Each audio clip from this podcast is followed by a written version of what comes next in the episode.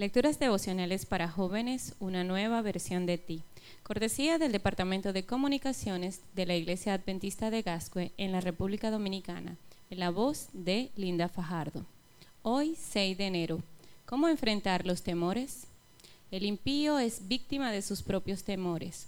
Los justos reciben lo que desean. Proverbios 10:24. Josafat, rey de Judá, tenía delante de sí un gran ejército dispuesto a destruirlo junto con su pueblo. Así que, después de ponderar la situación, llegó a la conclusión de que no tenía la capacidad de enfrentar a su enemigo. Su equipo de colaboradores esperaba las órdenes del monarca.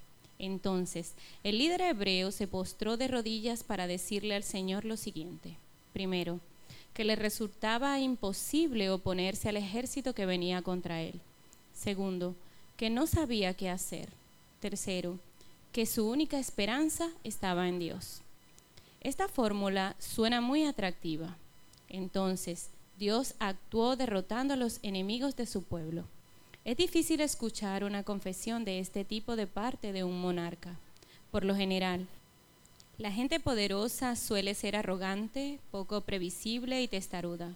Incluso muchas decisiones se basan en simples caprichos ridículos. La situación se vuelve más dramática si están rodeados de salameros que se dedican a endulzar sus oídos, en vez de sabios que le orienten con prudencia. La historia de la humanidad está llena de ejemplos de cómo se perdieron batallas importantes debido a la necedad de quienes estaban al mando de los ejércitos. Posiblemente Josafat podría haber recorrido al nacionalismo y exaltar las glorias del pasado para levantar el ánimo del pueblo y salir a luchar frente a sus soldados. Pero ¿para qué? Solo habría encontrado una gloriosa muerte y de igual modo habría perdido la guerra. Sin embargo, prefirió humillarse delante de Dios y reconocer sus limitaciones y profunda necesidad del Padre Celestial. En esta parte me gusta leer las palabras de Elena de Guay.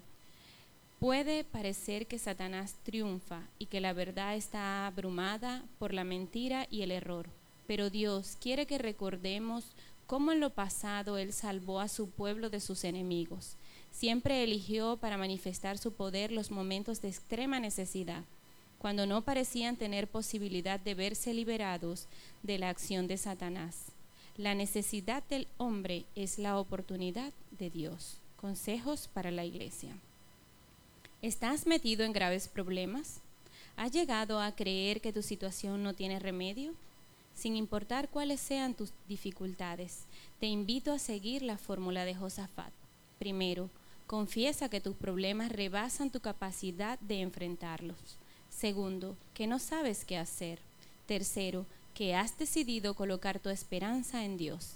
Él no te dejará solo. Prepárate para ver su poder en tu vida. Amén.